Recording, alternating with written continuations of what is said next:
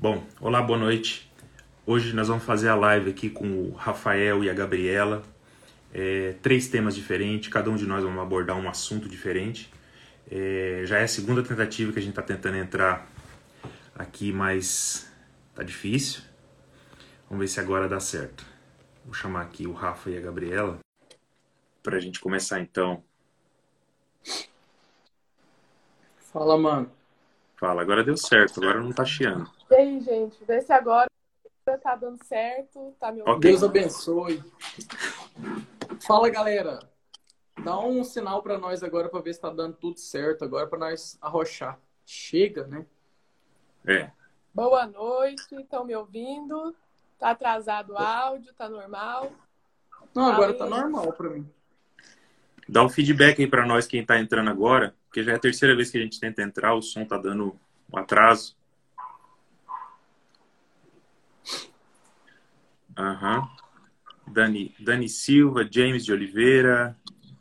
É, tá ok? Vocês estão ouvindo aí? Tá tudo bem? O som tá saindo nítido? E a gente vai começar. Agora sim. Então pronto, então vai lá. Começa aí, começa, Gabriela, novamente. Vamos lá, vou me apresentar. Eu sou a Gabriela, eu sou farmacêutica desde 2017, sou aqui de Goiânia, Goiás. É, fiz uma especialização ano passado em farmácia clínica. Já trabalhei em indústria, já trabalhei em drogaria e atualmente estou trabalhando aqui através das redes sociais.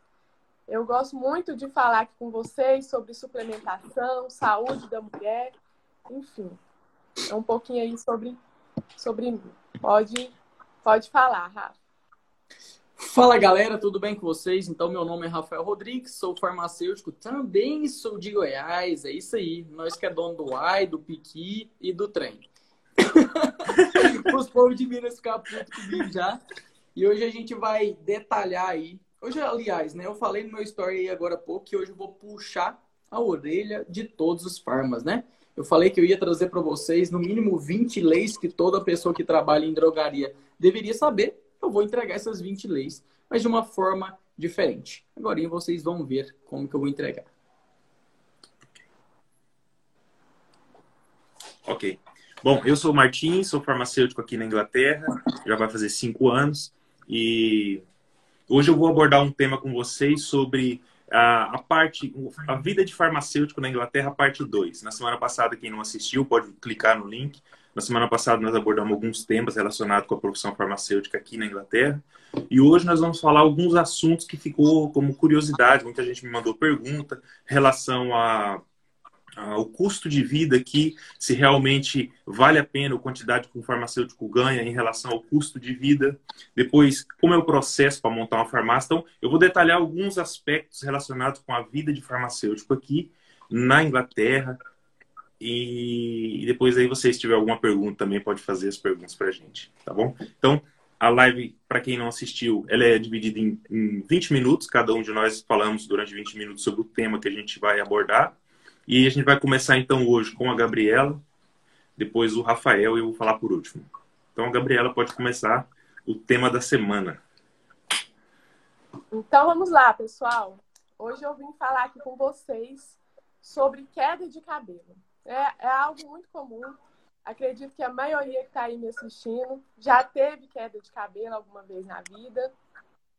Inclusive, interajam aí comigo. Quero que vocês falem aí. Alguma vez você já, já teve queda de cabelo, foi na drogaria, chegou lá, por favor, me passem um suplemento, uma vitamina que vai ser boa para a queda de cabelo. Eu já usei vários medicamentos e nada resolve. Aí você sai de lá com uma vitamina, talvez resolva, talvez não resolva. E aí, isso é, é algo que acontece muito, né? A maioria das pessoas fazem isso. Então, assim, queda de cabelo, gente, ela tem inúmeras causas. Seria muito fácil, né? Sempre que eu abro a caixinha de pergunta aqui no meu Instagram, 90% das vezes as pessoas me pedem algum suplemento, alguma vitamina para queda de cabelo. O que, que acontece? Seria muito fácil se tivesse um único suplemento que resolvesse todas as causas de queda capilar, né? Mas existem inúmeros fatores que causam uma queda de cabelo. E se existem inúmeros fatores, nós também temos inúmeros tratamentos. Então, antes de passar um medicamento, um suplemento para uma pessoa, eu tenho que entender, né? A gente tem que saber o que está causando ali essa queda, né? Então, é, às vezes a pessoa fica assim, querendo resolver tudo com suplemento alimentar, né? E suplemento ele não resolve todas as causas. Eu separei aqui para gente hoje as principais causas e quais os tratamentos. E aí eu vou explicar aqui um pouquinho para vocês. É um assunto bem extenso, quem sabe eu faço uma segunda parte dessa live, né? Então vamos começar aqui com os suplementos alimentares, que é o que a maioria aí utiliza, né?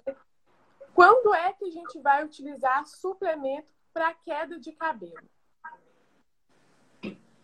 É, o uso de alguns medicamentos, que eu vou falar aqui para vocês agora, que fazem o cabelo cair. Quando estamos, quando a mulher né, está em fase de amamentação, quando estamos com estresse e ansiedade, ou uma disbiose intestinal, algum problema no intestino. Então, esses quatro motivos são fatores que a gente pode estar utilizando suplementos para tratar essa causa, essa queda de cabelo. Mas eu vou utilizar qualquer suplemento? Não. Tem suplementos específicos para cada uma dessas causas. Por exemplo, uso de medicamento. Qual medicamento que pode causar queda de cabelo? O Orlistat é um exemplo. Orlistat é um medicamento para perda de peso. E ele tem um efeito colateral que é muito comum à maioria das pessoas que utilizam ele, que é, é eliminação de gordura nas fezes. Só que junto com essa gordura vai, uma, vai embora uma grande quantidade de vitaminas e minerais, que são importantes para várias funções do nosso organismo, inclusive para deixar o nosso cabelo forte e saudável. Então, quem faz uso desse tipo de medicamento deve utilizar ali algum suplemento né, de vitaminas para auxiliar né, e recompensar essa perda que a pessoa acaba tendo. Um outro exemplo, amamentação. Né? A mulher que está amamentando, ela precisa de um aporte muito maior de nutrientes, porque ela não está alimentando apenas o organismo dela, ela está alimentando uma outra vida. Então, muitas vezes, ela não consegue obter isso apenas através da alimentação dela. Então, é preciso o uso de suplementos. Então, esse é um outro motivo. Estresse e ansiedade. Por qual, qual suplemento a gente pode utilizar nesse caso? Bom, quando a gente está com estresse crônico, o que, que acontece? A gente libera a maior quantidade de um hormônio chamado cortisol, né? Ele é até conhecido como hormônio do estresse. E esse hormônio, quando ele está em excesso no nosso organismo, ele, tem, ele causa vários prejuízos, como, por exemplo, aumento da pressão arterial, aumento da glicemia e a queda de cabelo também. Então, nós temos suplementos que auxiliam a produção, né, a regulação desses, desse hormônio cortisol. E um exemplo que nós temos é a vitamina B5, que é chamada de ácido pantotênico. Então, o ácido pantotênico, ele é conhecida como uma vitamina anti-estresse, porque ela tem a capacidade de auxiliar a regulação do hormônio cortisol através das nossas glândulas adrenais.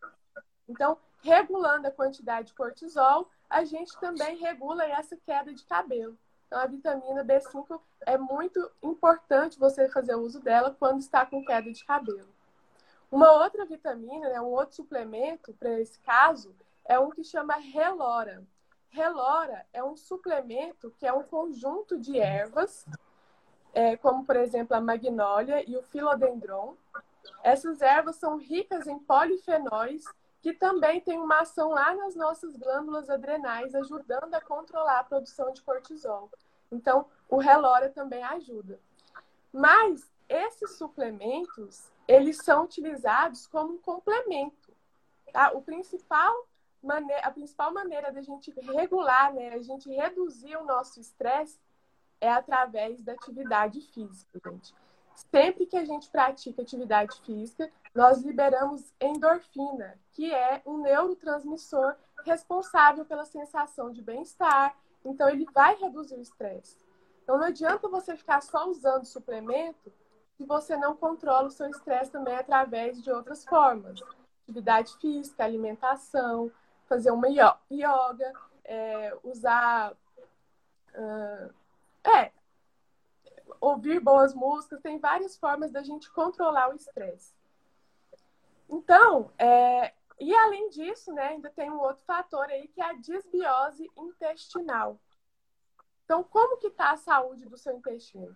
A gente sabe que lá no nosso intestino nós temos uma flora bacteriana, né? Várias bactérias. E essas bactérias e fungos que vivem no nosso intestino, elas são responsáveis por a, uma das funções delas, né? É ajudar a absorção de vitaminas e, e minerais. Então, se a gente tem uma desbiose, ou seja, um desequilíbrio da nossa microbiota, o que, que acontece? mesmo que a gente se alimente bem, mesmo que a nossa alimentação seja rica em nutrientes, a gente não consegue absorver esses nutrientes de forma adequada. Então, fica em falta no nosso organismo. Então, antes da gente querer já utilizar um suplemento, veja como que está a saúde do seu intestino. Será que você vai absorver bem esse suplemento que você está utilizando? E como que a gente sabe que o nosso intestino está funcionando bem? Bom, quando você se alimenta, você sente que fica muito estufada, tem muito tem excesso de gases, seu intestino é preso ou é muito solto, você tem diarreia com frequência, tudo isso pode indicar uma desbiose intestinal. Então, se você está com esses sintomas, antes de você utilizar um suplemento para queda de cabelo, você tem que tratar o seu intestino. Né? O nosso intestino ele está ligado a muitas questões da nossa saúde, inclusive a saúde do nosso cabelo. Então, se você quer ter cabelos fortes e saudáveis, o seu intestino também tem que estar saudável. Tá? Então, eu falei aqui um pouco das causas que a gente pode resolver com o uso de suplementos. No intestino, né, desbiose intestinal, inclusive, qual que é o suplemento que a gente pode utilizar? Os probióticos. Eles também podem auxiliar a repor aquela flora intestinal. Então, uso de probióticos, principalmente os probióticos naturais, kefir, kombucha, tudo vai auxiliar aí nessa queda de cabelo. Então, encerrando aqui os suplementos, vamos falar agora sobre os medicamentos. Tá? Quais são os medicamentos que a gente utiliza para queda de cabelo? Vamos começar aqui com a finasterida. Finasterida 1 miligrama. Quando é que a gente vai utilizar a finasterida? quando a causa de, de queda de cabelo é pelo hiperandrogenismo. O que, que é hiperandrogenismo? É, nós temos, né, tanto homens quanto mulheres, nós temos um hormônio chamado testosterona, que tem várias funções no nosso corpo. Os homens têm maior quantidade do que as mulheres. Porém, é, algumas mulheres produzem né, em algumas doenças, seja causa genética, ou, por exemplo, na síndrome dos ovários policísticos, a produção de hormônio testosterona é em maior quantidade. E a testosterona, ela tem um metabólico no nosso organismo que é a dihidrotestosterona, também chamada de DHT. O DHT é um hormônio que também desempenha funções importantes, mas ele causa queda de cabelo. Então, uma pessoa que está com excesso de DHT no corpo, ela vai ter a queda capilar. E a finasterida, ela age nessa causa de queda de cabelo. Como que ela esse medicamento é responsável por inibir uma enzima chamada 5-alfa-redutase. Essa enzima é responsável por converter a testosterona em dihidrotestosterona. E se a finasterida inibe essa conversão, então não vai ter é, o DHT sendo formado e, consequentemente, a queda de cabelo também irá diminuir. Então, tanto em homens quanto em mulheres que têm o hiperandrogenismo, é, o tratamento pode ser feito com a finasterida. E como saber que você está com excesso de testosterona no corpo? Através de exames, né? exames laboratoriais e também nós temos sintomas, né? os sinais clínicos que são geralmente a pessoa que tem excesso de testosterona no corpo, ela também tem excesso de pelos, ela tem é, uma pele mais oleosa, portanto tem mais acne na pele. Então tem alguns sinais que a gente pode ver clinicamente. E aí você pode fazer o exame laboratorial para confirmar. Certo? Outro medicamento que a gente utiliza bastante, o minoxidil. É, todo mundo já deve ter escutado falar do minoxidil. Esse medicamento né, já foi muito utilizado por via oral para tratamento da hipertensão. Mas o uso tópico dele é, é ajuda no crescimento capilar. Como que isso acontece? Quando passa minoxidil no couro cabeludo, é, lá nos nossos folículos capilares existe uma enzima chamada sulfotransferase. Essa enzima transforma o minoxidil em minoxidil sulfato, que é a forma ativa desse medicamento. E essa forma ativa, ela é responsável por ajudar o crescimento dos, dos fios de cabelo. Eles crescem mais fortes e mais saudáveis. Algumas pessoas não têm boa resposta com o uso de minoxidil. Por quê? Porque elas têm deficiência dessa enzima, dessa enzima é, sulfotransferase. E se ela tem deficiência da enzima, ela não consegue ter a forma ativa do minoxidil. Então, o medicamento acaba não funcionando nessas pessoas. E quando é que a gente vai utilizar o minoxidil? Quais são as principais causas de queda de cabelo? A principal é a causa hereditária, né? aquela causa que a pessoa é, já tem histórico na família de queda de cabelo. Porém, o minoxidil, nesses casos, ele vai ajudar até certo ponto. Ele vai ajudar a retardar a calvície. Mas como é um fator genético, né, nós não temos uma cura definitiva. Então, ele vai ajudar a prolongar essa queda de cabelo.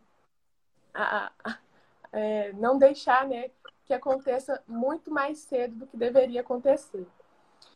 Ele também está sendo muito utilizado ultimamente né, no, nesses casos de Covid. Tem muitas pessoas que estão pegando Covid e depois de um tempo estão apresentando queda de cabelo o minoxidil também está sendo uma das opções de tratamento, junto com os suplementos alimentares, tá? E ele também pode ser um medicamento auxiliar aí nos casos de hiperandrogenismo. Então, ele pode ser utilizado em muitas causas. É, e também, né, a gente tem queda de cabelo por outros fatores, é, como, por exemplo, algumas doenças. Exemplo: hipotireoidismo e o, as parasitoses. Então, é, anualmente a gente precisa estar fazendo exames, né? Ver como que está a nossa tireoide. Se você tem hipotireoidismo, é, você muito provavelmente vai ter queda capilar, porque esse é um dos sintomas dessa doença. Então, você já viu como está a sua tireoide? Quais que são outros sintomas dessa doença? fadiga, se você tem cansaço crônico, se você ganha peso com facilidade, se você tem sensibilidade ao frio, dores nas articulações, muito provavelmente você tem aí algum problema na sua tireoide.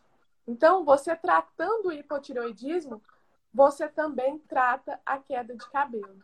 Um outro suplemento que é muito importante aí para quem tem hipotireoidismo é o selênio. Selênio é um mineral que ele ajuda ali a tireoide, auxilia a produção de hormônios tiroidianos. E também nós temos as parasitoses. Tá? Imagina que a gente está ali com verme no nosso intestino. Se tem verme, o que, que vai acontecer? Parte daquilo que você vai se alimentar, esse verme vai estar tá consumindo. Então, a, os seus nutrientes, você vai acabar ficando com carência de nutrientes. E essa carência de nutrientes leva à queda de cabelo. Então, como que a gente faz para tratar nesse caso? Primeiro, você vai precisar de um diagnóstico, né? Através do exame de fezes, a gente sabe se está com algum parasita, com algum verme, e aí você vai utilizar um antiparasitário para matar esse verme que está ali, e aí você voltar a absorver bem os seus nutrientes. Então, o que eu quis mostrar para vocês é que nós temos muitas causas, vários fatores para ter uma queda de cabelo. Não adianta a gente querer tratar tudo isso com o uso de suplementos.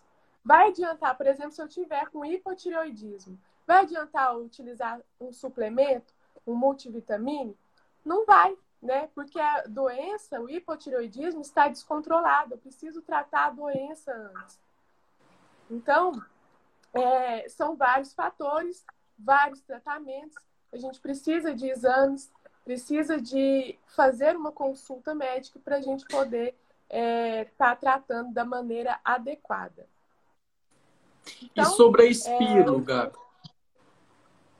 Espironolactona? Sobre a espironolactona. É também um medicamento para ser utilizado para queda de cabelo. A espironolactona, ela é um diurético, né? Todo mundo conhece ela mais como para tratamento da hipertensão. Mas ela também pode ser utilizada na queda de cabelo. Por quê? É, viram, né, através de estudos, que a espironolactona ela também tem um efeito antiandrogênico. Então, naquela causa de cabelo pelo hiperandrogenismo, ela pode atuar bem. Por quê? Ela vai competir com os receptores de testosterona. Então, ao invés dela deixar a testosterona se ligar aos receptores dela e, e, e fazer os efeitos, as funções, a dihidrotestosterona também te causar ali a queda de cabelo, a espironolactona se liga a esses receptores não deixando que a testosterona se ligue, então impede a queda de cabelo. Certo? Então, é, é mais um medicamento aí para o tratamento do hiperandrogenismo. Finasterida e espironolactona. Inclusive, a, espino, a espironolactona é muito utilizada para quem tem a síndrome dos ovários policísticos, tá? É muito, está sendo muito utilizado também. Então é isso. Falei aqui as principais causas, os principais tratamentos. Se alguém ainda tiver alguma dúvida, mande lá no meu é, Instagram. Eu vou estar abrindo uma caixinha de perguntas. Vocês podem deixar lá demais é, dúvidas que vocês tiverem. Mas claro que isso é impossível. Eu passo a palavra. Eu passo bom, a palavra para o Rafael. Espero que tenha dado para entender aí um pouquinho o maior ponto importante que a Gabriela falou e tem que ser ressaltado. Tem que descobrir a causa, né? Descobrir a causa. Galera, então, para quem me conhece, eu já tinha preparado uma live diferente. Então, hoje é um dia que eu vou puxar a orelha de todo mundo. Do que, que eu vou falar hoje? Eu gostaria de saber quem que trabalha em drogaria aqui. Coloca um eu aqui para gente discutir um tema. Cara, eu gosto de live, mas eu queria ver a carinha de todo mundo. Porque ir vendo todo mundo, acho que as pessoas se entregam mais, se conectam mais, né? Quem trabalha em drogaria, deixa um eu aqui embaixo pra gente começar o conteúdo. Se não tiver ninguém de drogaria aqui, daí vai ficar meio sem sentido o tema de hoje. Ó, eu, eu. Ó, já apareceu dois, três eu, quatro, então já, já, já faz jus o tema. Cinco. Então vamos lá. Vamos agora fazer a terra tremer. Porque hoje eu falo. Tá me escutando de boa? De boa. Isso, farmácia comunitária. Deu travada, agora voltou. Voltou? Então deve ter umas oito pessoas até agora. Tranquilo. Galera, o meu tema hoje, o que eu quero trazer é puxão de orelha. Entendeu? O meu tema é sobre legislação. Para conectar mais vocês na live, quantas leis vocês têm assim em mente? Fala assim, Rafa, essa daqui eu tenho conhecimento dela. Comenta aqui embaixo também. Eu tenho conhecimento de três, de quatro, de cinco, de seis, independente da quantidade. Eu quero saber qual que você tem mais noção. Você já pesquisou, já buscou no seu drive mental e quantas leis vocês sabem sobre drogaria? Porque o que rege são inúmeras, né? A gente sabe, isso daí são muitas. Mas qual que são a quantidade que vocês sabem? Porque o que, que aconteceu? Esse final de semana, me perguntaram, Rafa, quantas leis vocês, você sabe de drogaria? Cara, no mínimo 20. E não é aquelas 20 assim, ah, eu sei de ponta cabeça. Não. E nem tem vontade de descobrir, de entender de ponta cabeça. Eu tenho objetividade no meu olhar do que, que no campo de batalha, detalhadamente, todo dia eu vou utilizar. Eu tenho que saber. E por que, que eu estou falando isso? Porque até hoje tem perguntas básicas que eu recebo e por isso eu vim aqui agora para puxar a orelha de vocês. Porque as básicas você tem que saber. Então, para começar, se você não pegou o lápis, a caneta, o caderno, eu já tinha orientado uma galera para pegar. Porque essa aula aqui, para quem não sabe, é do método, então isso daqui é valiosíssimo. Isso daqui é muito importante, só entreguei para os meus alunos até hoje. Então, anota. Seis leis eu vou falar agora de ponta cabeça. 86 de 2021. Se você não sabe, você vai pesquisar. Outra, 44 de 2009. 344 de 98. Vai ser atualizada. Para quem não sabe, ela vai ser atualizada. Não sei se eu falei a 44 de 2009, que é de boas práticas, também vai ser atualizada um negócio mais massa de aprender lei no Brasil. Você pega 344, que é lá de 1998. Por ela ser muito antiga, ela vai ser atualizada. Você pega ela, aí você lê um negócio, conecta com outra lei que está vigente agora para frente, você fala, ih, isso daqui não vale mais. Eu entendo vocês. Estudar lei no Brasil não é fácil. Não é fácil, mas é possível, não é impossível. Então, Além dessas, eu vou detalhar, eu vou entregar 20. Eu falei que eu ia entregar 20, eu vou entregar mais de 20. Eu vou entregar mais de 20 leis. É muito difícil em 20 minutos eu trazer todas as leis, ou conectar com todas as leis. Vou responder as perguntas que eu recebi, é, puxar a orelha nas perguntas simples e entender que tu precisa de três coisas para aprender leis. Sempre falo isso. Ler, tem que ler, tem que pegar ela e ler tudo bonitinho. Eu já ensinei numa aula que eu tenho lá no YouTube, onde eu comparo a RDC 20 de 2011 versus a 471 de 2021. Detalhe bonitinho, se vocês colocarem em prática, como eu ensinei lá, se torna fácil de vocês aprenderem lei. É muito complexo, tem muito detalhinho, sim, mas se torna mais fácil vocês aprenderem e a estratégia é ler, grifar, que eu brinco é desenhar, rabiscar, tem que rabiscar, conectar. Tem palavras que às vezes é muito difícil, você vai lá e pesquisa, para, risca, pesquisa a palavra. E a próxima coisa é o campo de batalha. Muito importante você estar conectado nesses três pilarzinhos que você vai aprender lei mais rápido. Não adianta aprender uma lei de manipulação, sendo que eu nunca atuei em manipulação. Eu quero aprender a entender como que funciona o meu ambiente de trabalho. Então, eu sou farmacêutico de drogaria, de farmácia comunitária, mais de seis anos. Então, eu tenho que aprofundar nessas leis. Porque senão, uma hora vai dar ruim e eu não quero dar exemplos, mas já teve vários amigos próximos meus que deu ruim, porque não entendia de lei. Infringia, nem sabia o que estava fazendo de errado. Então, eu sempre tento orientar, principalmente proprietário de farmácia, faz propaganda de um jeito errado. Para você aprender sobre propaganda, é 96 de 2008. Vai anotando, porque eu acho que eu nunca vi alguém entregar todas as leis assim e falar: essa serve para isso, essa serve para isso. Nunca vi. São mais de 20 leis que eu vou falar aqui para vocês. Já foram 5 minutos. Anota. 96 de 2008 sobre propaganda. Onde que, cara, não pode fazer propaganda de medicamento controlado? Pode. Mas tem um passo a passo. Tem que criar lista, tem que colocar DCB, tem que colocar todos os passos. Caso contrário, por exemplo, você colocar imagem, multa. Você pode ser multado. Ah, Rafa, mas quem vai me multar? Seu concorrente está querendo te engolir, cara. E qualquer coisinha que ele achar de você, vai falar assim: tama, ele está fazendo errado. Então, tenha o conhecimento de propaganda em drogaria 96 de 2008. Muito importante vocês entenderem isso. As principais, que é 344, 471, 50 2014, é de lei, né? É de prática, você tem que absorver e entendê-la de ponta cabeça, assim, tudo braçado. Vou pegar agora algumas perguntas que eu recebi e depois 10 minutos eu tenho que falar 20 leis e para que, que ela serve, para vocês anotarem aí. E é muito importante eu detalhar também que eu não sou o cara que entrega o peixe sempre. Eu gosto de entregar muito conteúdo, conteúdo de valor, que tira sua dor no dia a dia, que salienta suas dúvidas no dia a dia, sim. Mas às vezes eu tenho que te entregar o jeito de pescar. Como que você puxa o peixe? E só de entregar essa quantidade de leis que eu vou te entregar aqui, é onde eu nunca vi. Eu tenho mais de seis anos que eu atuo em drogaria, eu nunca vi alguém me entregar, Rafa, essa, essa, essa, essa, essa e essa e essa lei é importante você saber. Nunca vi.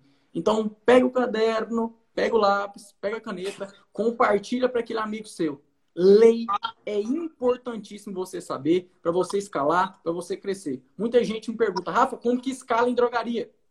lei é um pilar desse muito importante. Fechou? Então vou aqui pegar para vocês, não tem tudo de cor. Eu vou pegar aqui uma pergunta muito importante. Olha, olha a pergunta básica que eu recebi. E todo mundo tem que saber. Cirurgiões dentista, médico veterinário, pode prescrever medicamentos sob sujeito controle especial? Sim. Onde que eu sei isso, Rafa? 344. Então é básico. Vocês têm que entender. É obrigatório todas as perguntas que eu recebi na caixinha, viu? Só estou salientando dúvidas, vou começar com a salientação de dúvidas, depois eu vou falar todos aí que vocês têm que saber. É obrigatório usar carimbo nas prescrições médicas? Não. Se a receita for timbrada, não tem problema. O que é receita timbrada? Tem que estar todas as informações lá na receitinha. Se ele for de uma clínica, de um hospital, o que, que acontece? Tem que ter no carimbo. Então, muito importante entender isso daí. Onde que eu encontro isso daí, Rafa? 344. Costumo falar sempre para vocês o Rafa, o Rafael Rodrigues, não acha nada. As leis não são obrigatórias para a prática de farmácia no Brasil. São obrigatórias em qualquer área, né? Que a gente atua como farmacêutico. Mas agora, especificamente para drogaria, eu vou detalhar todas. Porque uma básica, muitas vezes a gente esquece ou a gente não procura entender. E é importante que a gente saiba todas essas daqui que eu estou falando para vocês. Autoprescrição. Recebi muito essa pergunta. Autoprescrição. Sim. Aí, ó. Que pergunta massa. Todos não. Todos não. Então, daí, para saber qual que são as exceções, vai na 344. Fechou? Como eu iniciei, não vou entregar o peixe inteiro, porque são muitas informações. Você vai lá na 344 e observar quais medicamentinhos que eles não podem prescrever. A pergunta foi: eles podem prescrever? Sim, não todos. Vai ter uma colocação, André. A autoprescrição de medicamentos controlados é proibido? Não. Não tem nada na legislação que priva isso. Entendeu? Então, muito importante vocês entenderem isso daqui. Essa pergunta, essa daqui eu recebi duas, três, cada uma dessas daqui. E essas daqui são perguntas simples, bem tranquilo. Onde eu comecei falando, vou puxar a orelha. Porque a lei é o quê? A lei é interpretativa. Tem coisa que você fala assim, ah, eu entendi isso. Aí eu falo, não, eu entendi isso. Outra coisa muito importante que vocês têm que ter em mente: conexão com a Visa. Conexão com a Visa é importantíssimo. Você tem que conectar com a sua vigilância local. Isso não é orientação minha, é até do conselho. Por quê? Vou dar um exemplo aqui na minha cidade. Olha o que, que a pessoa que é vigilante falou que pode. Antibiótico com psicotrópico. Pode. Um Paco com uma amoxicilina. E o que, que diz lá na RDC 471 de 2021? Lá no artigo 8. Fala que não pode. Fala que não pode. Antimicrobiano com medicamento de receituário de, controle especial não pode. Artigo 8 da RDC 471 de 2021. Fechou? Não pode. Mas aqui ela falou assim: pode sim. Mostrou uma lei. Não, vai ser sim. E é assim que é mesmo.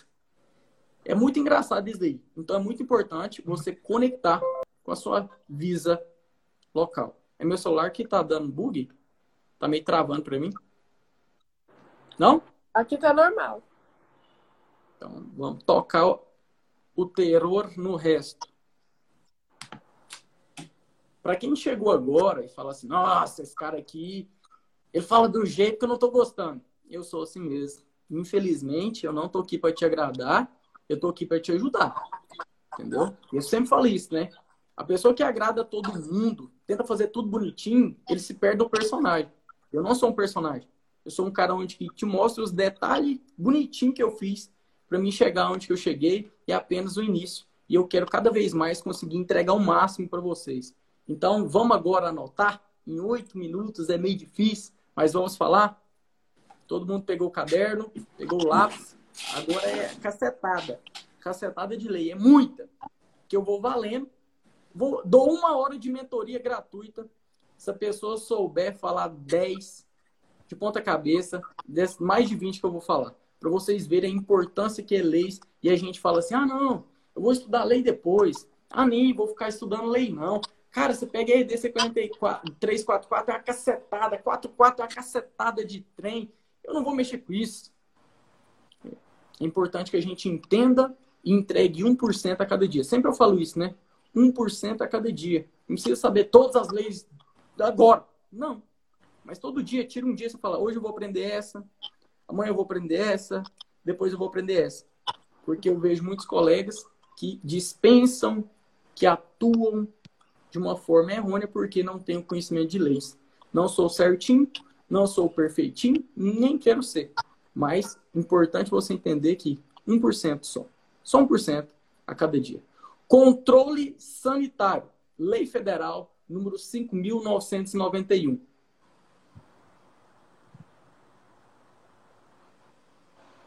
Vou falar tudo, depois vou responder, senão me perco. Lei 6.360-76 dispõe sobre as vigilâncias sanitárias que fica sujeito aos medicamentos, drogas e insumos. Só de controle sanitário. Sobre o controle sanitário. Cara, para mim, de novo, tá travando. Lei 4 mil, lei 4, Lei 6.377/77. Olha para você ver o tanto. Qual? A primeira? Lei 5.991. Essa dispõe sobre o controle sanitário. Lei 6.360/76, segunda lei. Não vai dar para me falar tudo. É. Lei 6.437/77 mais sobre controle sanitário. Lei 11.951 de 2009. Atividades, serviços e assistência farmacêutica. Estou falando rápido ou está tranquilo? Eu tenho que arrochar porque o Martins está um tema top hoje ainda, então tem que ser mais objetivo possível. Tá me entendendo todo mundo? Essas leis aqui agora é para ficar drivado na cabeça de vocês. Lei 13.021 de 2014. É o exercício de fiscalização de atividades farmacêuticas. Lei importantíssima. RDC 375 de 2020. Tá falando rápido. Lei RDC 375 de 2020, que é que fala sobre o SARS-CoV-2, né? Lei agora recentíssima. Vou fazer uma live estou na farmácia e não consigo assistir. Tá, vou colocar isso daqui. Tá rápido. Vou falar devagar. Depois eu vou fazer uma live sobre, sobre isso. Cara, eu consigo falar só do método. Eu falo de três leis, eu demoro duas horas. Vocês não imaginam a dificuldade que está sendo para mim falar só uma palavrinha aqui. Vocês não imaginam. E a importância que eu tenho, que eu busco cada vez entregar para vocês, a importância. Vou rochar mais um pouquinho. Decreto 20.377 de 80 é sobre profissional farmacêutico, hein? Resolução 577 de 2013. Vamos deixar a live salva, pode ficar tranquilo se eu falei rápido. Depois vocês vai lá e pausa lá no YouTube, lá, o link na bio para o meu canal do YouTube, vocês vão ter acesso a essa live aí. Principalmente sobre o meu conteúdo no podcast, fica a live completa aí com a, as opiniões, com os detalhes dos meninos, que é fora do comum. Fora do comum. Conselhos de classe e órgãos fiscalizadores. eu vou falar depois. Lei 3.820 de 60. Vai falar sobre os conselhos, hein? sobre a criação dos conselhos, todas as providências envolvidas. É a coisa mais linda que tem. Ah, mas trem aí, para que, que eu tenho que saber? Lei. Você tem que entender. Por que, foi criado esse trem? Hoje eu falei lá, né? Pouca gente tem um entendimento disso. A Anvisa foi criada em 1999. E por que, que a Anvisa foi criada em 1999? Uh, deu uma merda em 1998. Então, assim, todo criação de algo aconteceu alguma coisa. 1998 foi que descobriu lá, encontrou uma cacetada de mulher ficou grávida porque microvilar só com farinha de trigo. Lei 6.839/80 dispõe sobre o registro de empresas e entidades fiscalizadores. Cara, esse trem da Anvisa também consigo fazer uma live só falando sobre isso. Medicamentos de controle especial. Aí esse daí tem que ficar drivado também.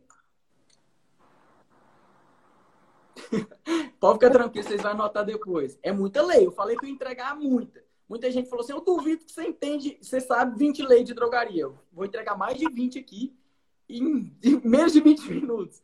Portaria 6 de 99 RDC 22 de 2014, RDC 133 de 2016. Vocês me desculpem, eu queria detalhar cada uma com vocês, pelo menos o que, que ela fala, mas infelizmente o tempo é corrido e é assim que nós é e é assim que é mesmo, né? Intercambilidade de medicamento, a 349 de 2000, importante detalhar a EDA.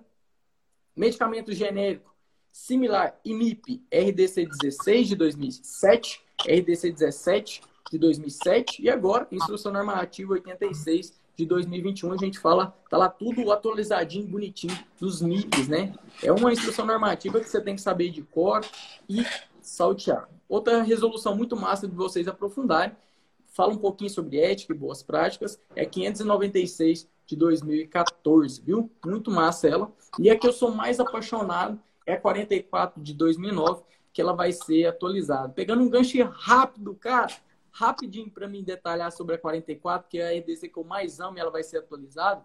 Lá tem pontos muito importantes, galera, de farma, do nosso papel de farmacêutico, onde que o responsável legal, que não pode ser nós ou não ser, tem responsabilidade da treinamento. O treinamento joga para nós, né? Fala assim, vai lá, farma, dá seu treinamento. Então, importantíssimo. Eu já falei isso em lives anteriores sobre treinamento de treinamento e é importante que você anexe ele, determine detalhadamente sobre o que, que foi descrito, falar também sobre avaliação, até avaliação do seu colega de trabalho. Então, a 44 é uma. Sabe aquela que eu brinquei essa semana sobre semana passada sobre o curso dos riniteiros é o. É o Nelsoro. Eu, eu tenho rinite, eu sei que é o vírus grudado em mim. E a do a meu curso de farma é a 44 2009. Tem esse entendimento. Desculpa não ter entregado, mas eu vou falar. Depois vou fazer uma. Vou fazer um vídeo no YouTube só sobre lei para vocês e vou falar para que, que serve cada um. Vai dar meia hora, uma hora só falando sobre eles. Muito importante detalhar para vocês. Seja um Farma 10 barra 10 e um Farma 10 barra 10 entende leis. Entende profundamente, entrega o seu máximo diretamente sobre leis. Martins, é contigo. Top, top. Não, eu te fazer uma Cara, pergunta aqui a respeito das leis. Eu acho muito interessante saber sobre as leis, é o mínimo que a gente pode saber para a gente poder trabalhar no balcão de uma farmácia, né? Porque a gente tem que estar inteirado. Até porque se a gente trabalha numa farmácia e não sabe das leis, se o dono daquela farmácia sabe das leis e você não sabe, você pode até ser passado para trás, né? Com então, assim, certeza. eu queria te perguntar uma coisa aqui em relação às leis aí, antes de eu começar a falar sobre o tema aqui dos farmacêuticos aqui na Inglaterra. É, é, por que, que você falou que a Anvisa ela, ela foi criada por causa de uma lei? Não, a Anvisa. É, o que foi... aconteceu? Uhum. Em 1998, aí eu não sou detetive nem nada, eu nem, eu nem quero investigar isso, porque eu sou farmacêutico, né? Farmacêutico de atuação em drogaria, é isso que eu vou fazer. Sempre vou fazer isso, porque é o que eu gosto, meu propósito de vida, eu vou ajudar muitas pessoas com isso. O que aconteceu foi, em 1998, a Bayer soltou que era um teste que eles estavam fazendo e o medicamento foi para o mercado, em 1998. E o microvilar era só placebo, mano, era só farinha. Hum. E foi para o mercado. Sim. Entendeu? Não era. Na declaração da Bayer, não era para ter ido para o mercado. Mas foi. Aí, se eles quiseram ter mandado esse negócio, não, aí é outra coisa e não cabe a mim, repito isso. Aí o que, que aconteceu? Depois desse, o trem virou uma polêmica um buzuzum. Quem é mais antigo deve lembrar. Eu pensei que tu lembrasse disso, não? Eu não lembro disso. Pois é, mas foi uma bagunça e uma gritaria desse negócio, e aí teve que criar a Anvisa, né? Teve não, né? Era necessário, né? É o importantíssimo o papel da Anvisa. É, recentemente vimos aqui sobre a vacina lá russa, lá onde eles detalhou por que, que não ia provar. Então a importância da Anvisa aconteceu a criação dela tem por volta por esse evento, por essa tristeza que aconteceu em 1998 sobre a farinha do microvilar. E aí eu fui comentei no story, né? Desculpa, eu vou tomar um minuto do seu tempo. Realmente que eu falei, falei assim, muita gente que critica, né? Aí, ó, a Edna lembrou, ó. Aonde que muita gente critica os medicamentos de genérico, né? Cara, eu sou um defensor do genérico. Sabe por quê? Vou finalizar com isso. Sim. Eu vou drivar na cabeça de todos os farmas que criticam o genérico. Você vai compartilhar essa fala. Vai compartilhar esse momento. Entendeu? Vai compartilhar esse momento. O farma que critica o medicamento genérico não entendeu que ele está criticando o seu colega. Onde que a gente pede a valorização do profissional farmacêutico? A gente pede em todos os campos. Em drogaria, em indústria, em hospital, estética, tudo. Todas as nossas atribuições ali, são mais de 70 lá, segundo o conselho. Entenda que quando você fala, ah, o genérico não presta, o seu cliente fala assim, o genérico não presta. Mas quem que mexe com esse trem lá na indústria lá? Quem que faz é quem? É seu colega farmacêutico. Hum. Então, se a, sua, se a indústria não faz o negócio certo, se a Anvisa não fiscaliza corretamente, não é dever seu. É a mesma coisa que eu falei aqui. Não é meu dever falar se a Bayer fez isso por querer ou não. Não tem nada a ver com isso. O meu papel é o quê? Lá dentro da drogaria, certinho. E toma muito cuidado quando você critica um medicamento genérico, você está criticando a você mesmo. Está criticando o profissional que você é. Porque o seu colega é o espelho da nossa profissão. Onde que se um leva tudo para baixo, a gente vai junto com ele. Infelizmente é assim. E esse eu termino com esse drive muito importante. Tem esse entendimento. Criticando o medicamento genérico, você está criticando a pessoa que está lá no campo de batalha e ele é seu colega. Então, eu preciso enraizar e drivar isso na cabeça de todo mundo, que o meu tema é lei, mas que a gente tem que ficar conectado com os nossos colegas para que, sempre eu falo, né? Juntos somos mais fortes. Não é só eu, não é só a Gabi, não é só o Martim. É junto a gente ergue a profissão farmacêutica. Martins, destrói, garoto. Destrói agora que eu recebi muita mensagem desse trem de ir para Inglaterra para ser farm. Então, na realidade, o, o, meu objetivo aqui hoje seria falar um pouco mais já sobre os casos clínicos, como é que é o perfil é, clínico durante o dia a dia dentro de uma farmácia. Mas só que as perguntas dessa semana foi muito relacionado a quanto que um farmacêutico ganha, qual é o custo de vida, se a relação é, ganho e gasto acaba não saindo pela mesma coisa. Então, o que acontece hoje? Eu, eu tirei aqui, reservei um, um espaço desse tempo para a gente falar um pouco em relação a esses valores, porque é todos os dias, o, o Rafa, o Gabi, é todos os dias as pessoas perguntam, cara, quanto que é um farmacêutico? Eu acho que gente que entra nova e tal, e vai perguntando. Então, é assim, é, um farmacêutico aqui, ele tem um salário razoavelmente bom. Então, eu vou começar respondendo essa questão aqui. Qual a relação do custo de vida e o salário do farmacêutico. Só para ter uma comparação, eu fiz aqui algumas anotações, só para a gente ter aqui um, um, um, um, pensamento crítico em relação ao salário do farmacêutico no Reino Unido e qual é o seu poder de compra é, em relação a esse salário. Vamos ver se eu consigo transmitir essa informação aqui de uma forma mais simples. Então, assim, ó, a média salarial de um farmacêutico por hora, porque aqui no, no Reino Unido o salário ele é por hora. Então, por exemplo, o salário mínimo no Brasil, não sei, é mil reais hoje? É isso? Por Desculpa, mês? Mil e... mil e cem, eu acho. Então, o salário, o salário aqui no Reino Unido, ele não é por mês, ele é, ele é calculado por hora. Então, por exemplo, um trabalhador normal, ele ganha em média 9 libras a hora. Um farmacêutico, ele ganha em média 25 libras por hora. Essa é a média. Tem farmacêutico que ganha 40, tem farmacêutico que ganha 35, conforme as especificações que nós falamos na, na live passada, conforme o tipo de, de cursos e formações que ele tem. Quanto mais atualizado, mais experiência, é como se fosse mesmo num quartel general. Conforme ele vai subindo o escalão, ele vai ganhando mais, vai tendo mais experiência e aí ele vai ganhando mais também. Mas a média é 25. Então, pronto.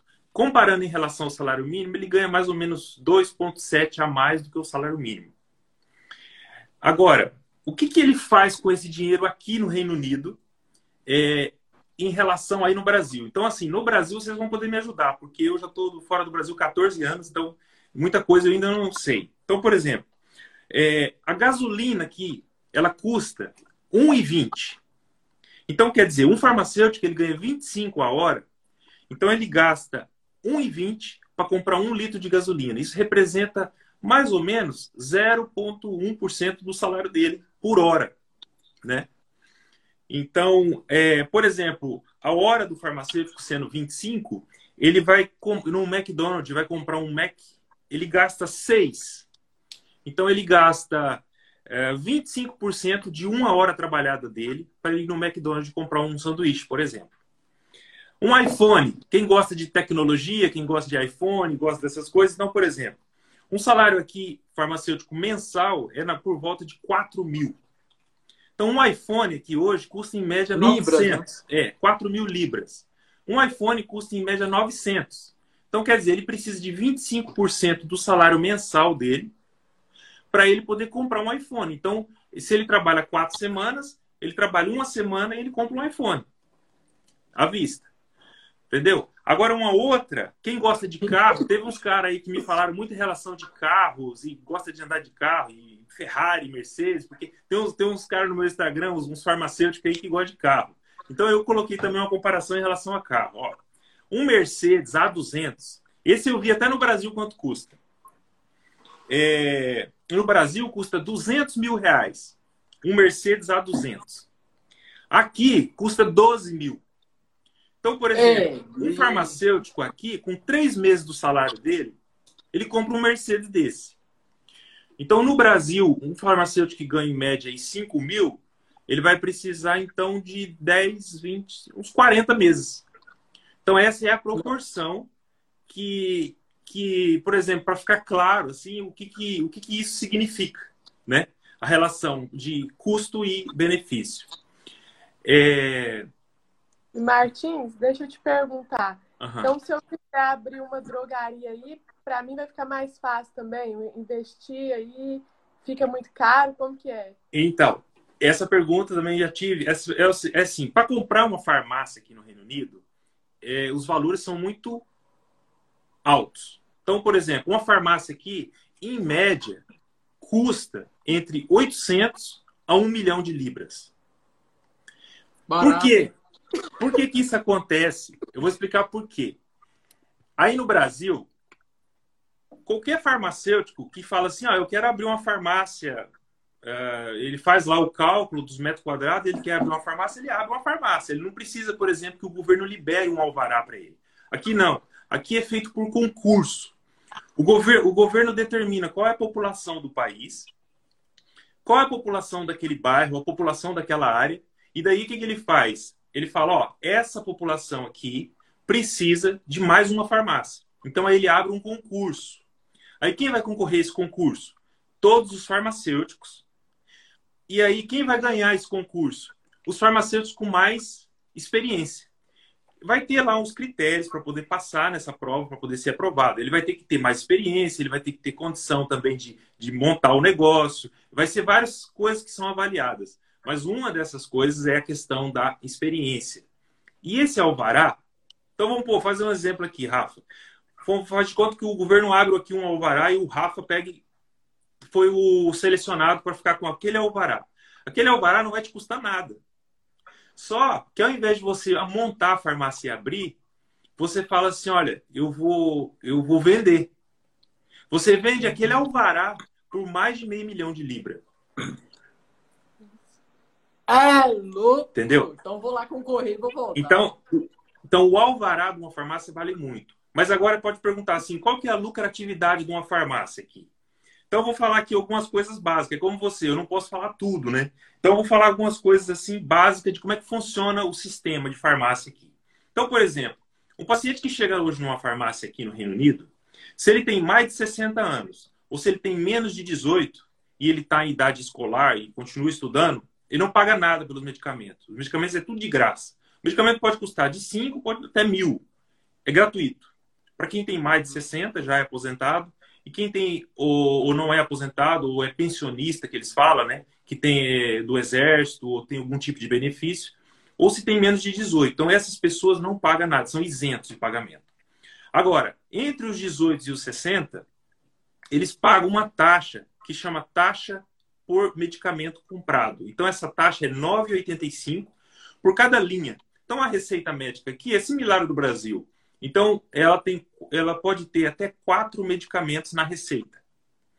Cada medicamento, então, faz de conta uma pessoa com diabetes, ele está tomando ali o citagliptina, metformina, aí o médico passou também um colesterol, simvastatina e uma vitamina para queda do cabelo lá. Passou uma finasterida. Então, tem quatro medicamentos naquela receita ele vai pagar, o paciente vai pagar 9,85 por item. Independente do valor do medicamento. O medicamento pode custar 100, 200 ou pode custar até 1. Ele vai pagar 9,85. Isso chamou uma taxa do Serviço Nacional de Saúde por item dispensado. E aí esse, esse valor são, é pago por pessoas entre 18 a 60 anos. E a farmácia ganha o que com isso? A farmácia não ganha esse 9,85. Esse 9,85 vai direto para o governo. A farmácia ganha 95 centavos por cada item dispensado. Então, por ah, exemplo, ah, então presta atenção. Então, uma farmácia que, por exemplo, a farmácia, uma farmácia que a média, um pouquinho, uma farmácia, uma, uma farmácia de médio porte, ela geralmente dispensa 35 mil itens por mês. Então, uma farmácia mais ou menos nesse patamar, ela vai ter uma média aí de lucratividade de 80 mil libras de lucros bruto. Só desse valor de 90 centavos e mais uma taxa de receituário. Bom, isso é uma das partes do lucro da farmácia. Depois, o que mais uma farmácia tem de lucro? É a parte que eu falei na live passada, que são os serviços farmacêuticos. Então, inclusive a partir da semana que vem, eu vou, eu vou falar sobre cada serviço farmacêutico desse, desenhar como é que é o sistema de desenho do farmacêutico aqui, para as pessoas terem curiosidade. Então, vamos pôr aqui. Um paciente chegou na farmácia para fazer um serviço farmacêutico que chama Medicine Use Review, que é para revisar os medicamentos que ele toma. Então, o governo paga para a farmácia 28 libras para fazer aquele review. Então, por exemplo, o farmacêutico faz todo o processo, o farmacêutico não ganha nada por isso, quem ganha é o dono da farmácia. Entendeu? O farmacêutico já está ganhando a hora. Então, a farmácia ganha 28 libras em cima desse serviço. Esse lucro já é fora daquele valor de 90 centavos por item dispensado. Então, o Rafa, você que é um tá, tá entrando para o mundo do empreendedorismo, então eu vou te mostrar quais são os lucros. Você falou 90 centavos, eu vi sua casa, você achou muito pouco, né? Então vou te falar as outras coisas. Então, por exemplo, 90 centavos é uma das partes do profit que fala aqui, do, do lucro.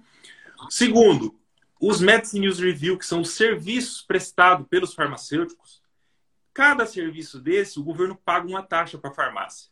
Então, por exemplo, no caso Medicine News Review é 28, tem os casos, por exemplo, de é, New Medicine Service, que é, varia entre 18 a 27. Então, cada serviço prestado, o governo paga um X para aquela farmácia. E esse dinheiro é pago para a farmácia. Depois, cada dispensação de medicamentos controlado, existe uma taxa extra que é paga de acordo com o tipo de medicamento controlado. Depois, existe uma taxa também que o governo paga para a farmácia, é tudo dinheiro que o governo paga por item dispensado.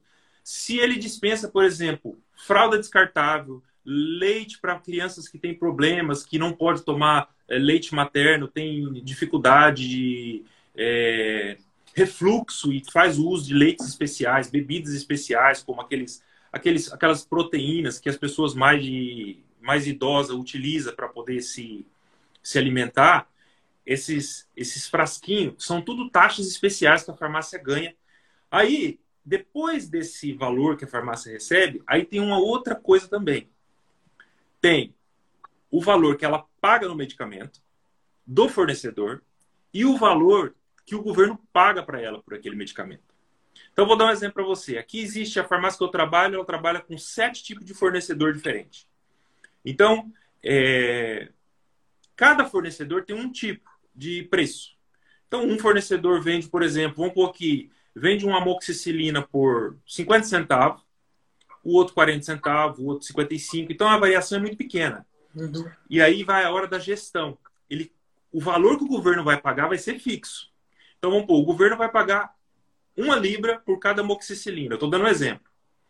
Uhum. E aí, o que acontece?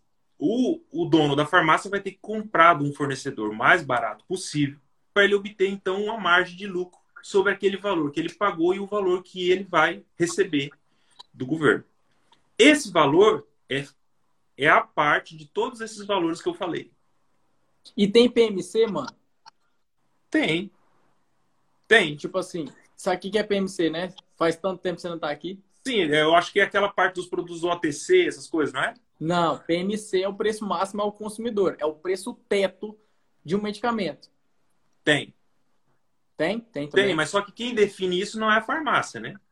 Sim, quem define é. isso não é a farmácia é, também eu, não. Quem define isso é o governo na hora que ele vai fazer o pagamento. Então existe um, existe um no próprio na, na farmacopeia britânica tem lá já o preço máximo que o governo vai pagar. Não, mano, acho que você não entendeu, não. Deixa eu. Vou refazer a pergunta para contextualizar, que eu acho que é uma dúvida massa. Sim. O medicamento aqui no Brasil é assim, ó. Uhum. Eu pago um real na nimesulida. Uhum. Existe. Fala aqui, o preço fábrica é cinco reais uhum. e meu preço máximo ao consumidor é 23 reais. Então. Entendeu? Entendi. Aí, só essa margem aqui eu dou desconto e entra o dinheiro no meu caixa, certo? Uhum. Só que essa margem aí, aqui, no caso dos medicamentos, ela não tem tanto sentido. Você sabe por quê? Hum. Porque quem define o valor que vai ser pago não é o que não é o paciente. Quem define esse valor é o governo. Então é como se fosse o SUS do Brasil, é que fala assim, ó, por cada amoxicilina que você vender, eu vou te pagar um real. Não interessa qual foi o valor que você pagou. Entendeu? Entendi. Esse, esse, isso que você está dizendo vai fazer diferença, vai fazer sentido no caso dos OTC, que é os medicamentos livres de receita uhum. médica. Aí, nesse tipo de medicamento, aí tem. Aí a farmácia pode aplicar um preço. Tem lá também uma, uma variação, mas ela pode vender para o consumidor com o preço mais. com a margem maior. Entendeu? Então, pronto. Essa foi a segunda parte da semana que me perguntaram demais. Depois foi aqui. Cara, eu vou falar aqui uma coisa, por causa que também essa semana teve quatro pessoas que me contactou querendo saber é, como é que funciona a mentoria nossa aqui. Eu vou falar uma coisa aqui, é assim. Eu sou farmacêutico aqui, eu trabalho a semana 40 horas por semana como um trabalhador normal, né? Então, é assim, a gente resolveu, eu e um outro farmacêutico brasileiro aqui, a gente resolveu começar a ajudar os farmacêuticos brasileiros que aqui vivem. Só que a gente percebeu também que quando a gente faz uma coisa gratuita, parece que as pessoas não dão valor. Então, na realidade, essa mentoria, no fundo, é uma, é um, é uma cooperação para tentar fazer com que mais farmacêuticos brasileiros trabalhem com a gente. Porque é igual o Rafa fala, juntos somos mais fortes. Então, eu penso assim, que quanto mais farmacêuticos brasileiros estiverem aqui junto com nós, porque até hoje eu conheço só eu e mais um. E esse outro, ele optou por um outro caminho, que é o caminho de ser um technician. Então, só para deixar claro, porque essa semana quatro pessoas perguntaram, só para deixar claro assim, é, a questão não é nem tanto o financeiro, é mais a questão do tentar pôr mais farmacêuticos para trabalhar aqui, tentar mostrar para eles aquele caminho que a gente não teve, sabe? Quando eu cheguei aqui, eu tive que desbravar, desbravar terreno quando eu vim para a Europa. Não teve ninguém que fez isso por mim. Bom, outra pergunta que me falaram aqui é o seguinte: é, como é que funciona em relação aos anticoncepcionais e as pílulas do dia seguinte, aqui no Reino Unido? Então, por exemplo, aqui é, é impressionante, mas existe muitos brasileiros que vivem aqui no Reino Unido e eles não têm documentação. Eles vivem de forma irregular aqui no país. Acontece muito. O que acontece com isso? Nesse caso, esses pacientes, eles não têm muito acesso às medicações. Por quê? Porque para ter acesso às medicações aqui, ele tem que estar registrado no centro de saúde, ele tem que estar registrado no, no pagando os descontos dele, tudo como um trabalhador normal. Então, o que acontece? Nesse caso, esses pacientes eles ficam um pouco prejudicados, porque eles não conseguem os medicamentos de uma forma legal. E aí, às vezes, acontece deles começar a contactar, às vezes, grupo em WhatsApp e brasileiros que trazem medicamentos do Brasil acabam vendendo para eles de outra forma. Na farmácia, é muito difícil conseguir comprar um medicamento sem receita médica. Principalmente porque aqui a lei ela é muito rigorosa. Na questão assim, ó, só para você ter uma ideia, se o farmacêutico sai da farmácia, a farmácia tem que fechar. Entendeu? A farmácia não fica aberta 20 minutos se o farmacêutico não estiver lá dentro. Então, só para ter uma ideia, aqui existe um cartãozinho que eu já falei em outras lives, que chama um cartão do farmacêutico, que é o NHS Card. Esse cartão é um, um smart card eletrônico que quando a gente entra na farmácia, a gente conecta aquele smart card no computador e aquilo dá acesso a todos os pacientes do país, é um online. Então, o que acontece é que se a farmácia está funcionando, ela precisa do farmacêutico com o cartão para poder inserir no computador e começar a fazer a farmácia funcionar. Se ele não tem um farmacêutico, ou se o farmacêutico está sem esse cartão, não adianta de nada. Por quê? Porque aqui funciona assim, as receitas médicas, elas, são, elas vêm todas online. Isso foi outra coisa que me perguntaram. É, por exemplo, um paciente faz conta que a Gabriela vai no consultório de um médico e fala assim, olha, eu estou aqui com um problema aqui de queda capilar e eu queria saber qual medicamento que você me indica. Aí o médico vai te prescrever um medicamento para queda capilar. Você sai do consultório do médico sem nada na sua mão. Ele falou, ó, sua, sua prescrição já está. A sua prescrição fica na nuvem.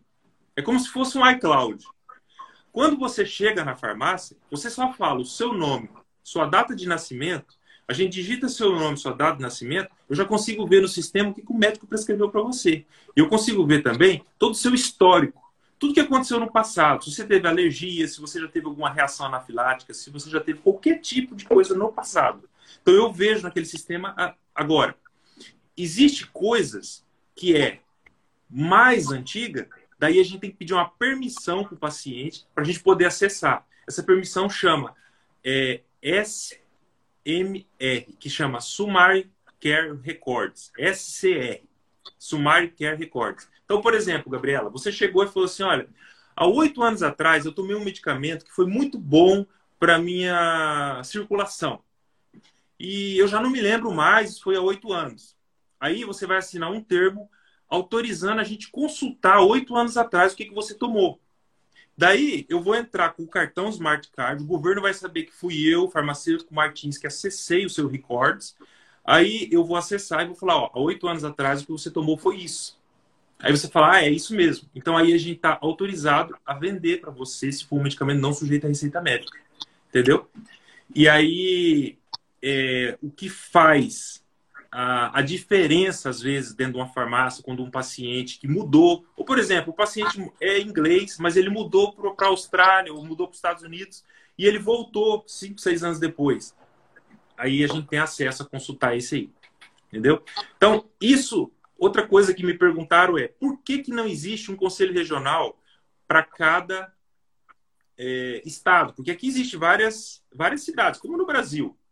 Então ele falou assim: por que, que não existe um conselho para cada estado? Então aqui não é. Aqui existe um conselho, um conselho de farmácia para o país todo, como se fosse o Conselho Federal. É como se fosse no Brasil o Conselho Federal de Farmácia. Você se registra no Conselho Federal e acabou.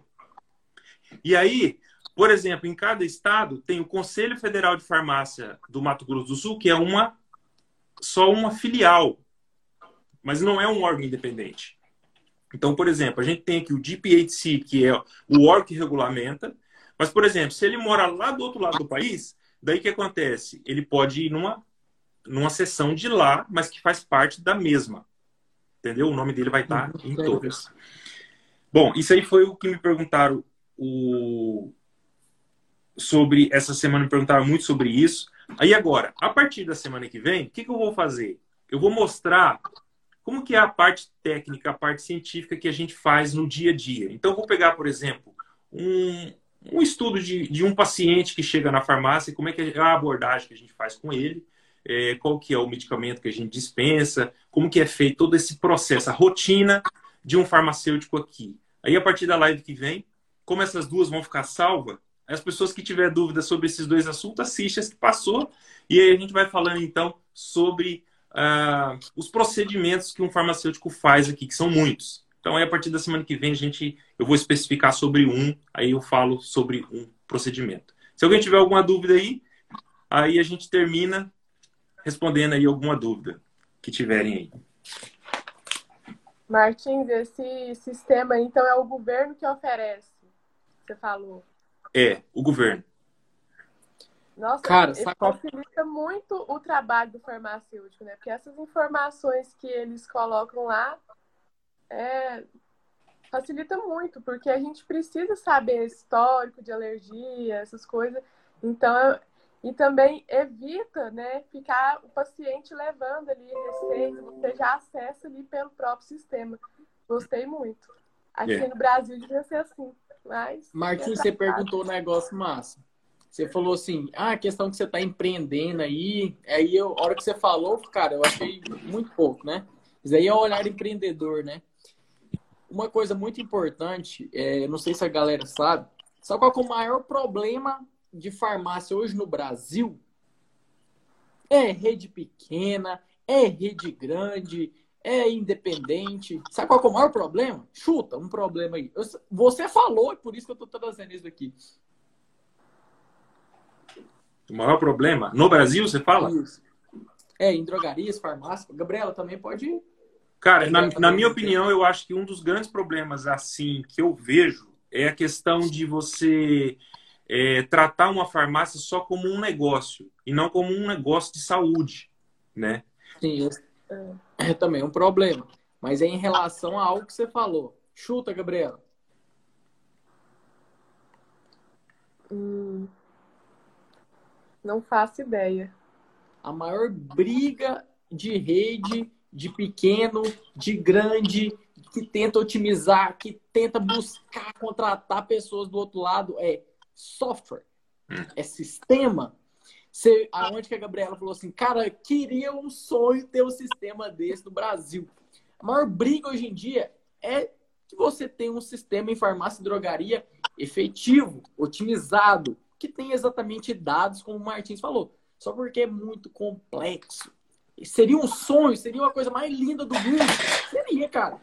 Só porque a gente também tem que analisar, né? A Inglaterra é desse tamanho, o Brasil é desse tamanho. Dá para fazer? Dá, né? Só porque a maior briga hoje em dia, a briga é software, é desenvolver um software justamente que o Martins falou, que colha informações. Muita gente falou assim, nossa, a terceira guerra mundial vai acontecer por causa da água. Vai acabar a água e tal. A maior briga hoje em dia é de dados. Viu a importância que o Martins falou? Cara, eu pesquiso ali lá atrás, identifico qual medicamento que tem alergia. Imagina uma drogaria aqui no Brasil que puxa o relatório e fala assim: teve alergia de tal, tal medicamento, não pode tomar tal, tal medicamento. Imagina isso, cara. Seria loucura. Então a briga hoje em dia é por dados. E comprovando aqui, então, que a briga é tanto por dados e tanto que é importante obter dados, o Martins trouxe um espelho aí de um país aí do outro lado do mundo, tanto que é importante você ter dados, né? E é a briga hoje das grandes redes. Cara, muito top eu achei esse negócio. Não sabia, você nunca tinha me falado isso aí. Muito massa. Cara, curte demais, velho. Beleza. Beleza. Qual a medida de preço, qual a média de preço para abrir uma farmácia? Toda vez que me fazem essa pergunta, eu refaço a pergunta. Ah, mas você é chato demais. Mas é assim que a gente faz o cálculo, como que a gente okay. vai abrir uma farmácia. Toda vez que fazem essa pergunta, eu refaço. Quanto que tu quer vender? A gente só estipula quanto que tu gasta para abrir uma farmácia, no qual tu tem em mente quanto tu quer vender. Sem esse dado é difícil de falar. Vamos falar uma média. Vamos falar uma média para não ficar ruim, né? Recentemente, uns amigos meus abriram, eu ajudei eles, fiquei colado nesse com uns guri. Fora do comum, gastar 150 mil para não deixar no vácuo, né? Para contextualizar por que, que eu sempre faço a pergunta, 150 mil. Aí você tem que analisar muita coisa, né? Drogas e hoje em dia é 3 milhões. Então acho que é isso, mano. É. Posso finalizar pode. com a minha palavra e depois vocês vão falando ou vocês querem falar? Pode, pode, pode. Cara, queria agradecer demais e pedir desculpa, entendeu? Pedir desculpa porque eu não consegui entregar mais de 20 leis. Eu não sei quantas que eu entreguei, falei rápido sim, porque lei é um tema muito complexo. Eu poderia fazer três micro lives aqui falando sobre leis, detalhando ela para vocês. Mas o que eu queria fazer de verdade é despertar em vocês que lei é muito importante. Eu vejo muitos colegas deixando ela de lado. Volta, volta a entender, a buscar conhecimento de leis. A gente foca muito em medicamento, a gente deixa conhecimento sobre mercado, a gente deixa conhecimento sobre legislação, a gente deixa muitos outros pilares. Para você obter resultado em drogaria, vou falar do meu nicho, que é o que eu trabalho, que graças a Deus fui muito abençoado e consegui chegar onde eu cheguei. Somente medicamentos você não chega longe. Tu precisa aprofundar em outros pilares. Não estou falando aqui que não é para vocês aprenderem mais sobre medicamento. Pelo contrário, eu quero que vocês absorvam mais conteúdo. E hoje na internet, de todas as pessoas, tem pessoas bem, 200 pessoas bem melhores que eu. Tem dois aqui que é bem melhor que eu. É, onde que eu não vejo a galera falar isso. No meu Insta lá eu já falei várias vezes. Não adianta eu entregar só conteúdo para vocês de medicamentos, medicamentos medicamentos. Não é só isso que você precisa saber para crescer, para ser um profissional reconhecido, para gerar credibilidade, valorização existem outros pilares. Eu vejo poucas pessoas falar. E lei, mercado, é, medicamento são pilares importantíssimos. Queria agradecer vocês. Pode ficar tranquilo que depois eu vou fazer um vídeo lá no YouTube sobre isso. Me cobra, me cobra, eu vou fazer isso. Gostaria de agradecer vocês dois e todo mundo que está aqui na live. E quinta-feira, às 19h30, é nós de novo e vamos fazer a terra tremer. Tamo junto. Abraços. Gabriela? Então, vou... agradeço também o Martins, o Rafael. Eu aprendi muito com vocês hoje. E agradeço a todos que escutaram, né, do início ao fim, escutou um pouquinho, tá valendo.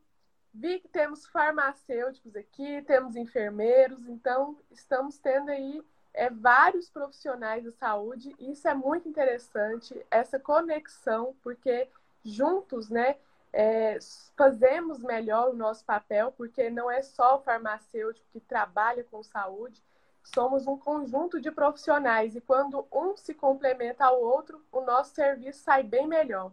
Então, gostei muito de saber que também temos outros profissionais aqui escutando a live e agradeço mesmo a todos que escutaram. Espero que tenham aprendido aí um pouco mais, tenham agregado conhecimento à vida de vocês. Coloquem em prática tudo que aprenderam aqui. E é isso aí. Muito obrigada e até quinta-feira que vem. É, eu também quero agradecer a todos que ficaram aqui até agora, ouviram nós. Eu também aprendi muito com vocês aí. Muitas coisas do Brasil que eu não sabia, aprendi hoje aí com o Rava, aprendi com a Gabriela. Então, assim, é, só deixando aqui um recado final para todas as pessoas que me enviam mensagem, querendo saber como é vir para cá, como é que é. Então, é assim, cara, eu penso que é, não venha para cá por causa do dinheiro. Se você pensa em vir para cá para trabalhar, não venha por causa do dinheiro venha por causa de um propósito. Eu vim, um dos meus propósitos foi exercer a profissão farmacêutica como farmacêutico. E hoje eu faço isso aqui, né? E eu estava um pouco assim, é, desgostoso com a profissão. E aí eu falei assim, eu vou tentar exercer a profissão num lugar onde me dá prazer exercer a profissão. E aí eu consegui chegar aqui. Foi muitos anos, foi praticamente 10 anos para poder chegar até aqui, mas hoje eu sinto prazer, eu sou realizado quando eu vou atender, intervir. E então eu acho que se alguém que está assistindo essa live tem um desejo um dia de vir para cá, não foca no dinheiro para vir para cá. Foca na questão de vir para cá com, com a intenção de é, se realizar profissionalmente nessa profissão, que é uma profissão excepcional. Tá bom? Até a próxima Ei, quinta. Vou ter que falar uma coisa, vou ter que falar mais uma coisa. Desculpa, vou ter que falar mais uma coisa. Cara, você finalizou a live, velho. Eu tenho que te dar parabéns, pô. Não dá. Finalizou a live, velho, como digno. De forma fora do comum, de forma braba, né? E a boa noite, seus brabos. É forma fora do comum. Parabéns, cara. Valeu. Porque isso daí é muito importante a galera entender. Que eu também fui para aí, né? Já falamos sobre isso. Eu uhum. também fui para Europa e falei assim: eu vou ser farmacêutico lá. Uhum. Porque eu acho que no Brasil não vou ser farmacêutico. É. E eu voltei e falei assim: eu vou sozinho. É. Mas eu vou buscar ser um farmacêutico, um farmacêutico. É. Entendeu? E você também é exemplo de um farmacêutico que está aí destruindo. Então tem dois pesos da moeda e queria falar que você terminou a live de uma forma extraordinária que eu me calo a tudo que eu falei. Parabéns. Parabéns, Gabs. Ok. Aprendi coisa demais, cara, sobre queda de cabelo. Tamo junto. Ok, um abraço. Até quinta. Abraço. Com Deus.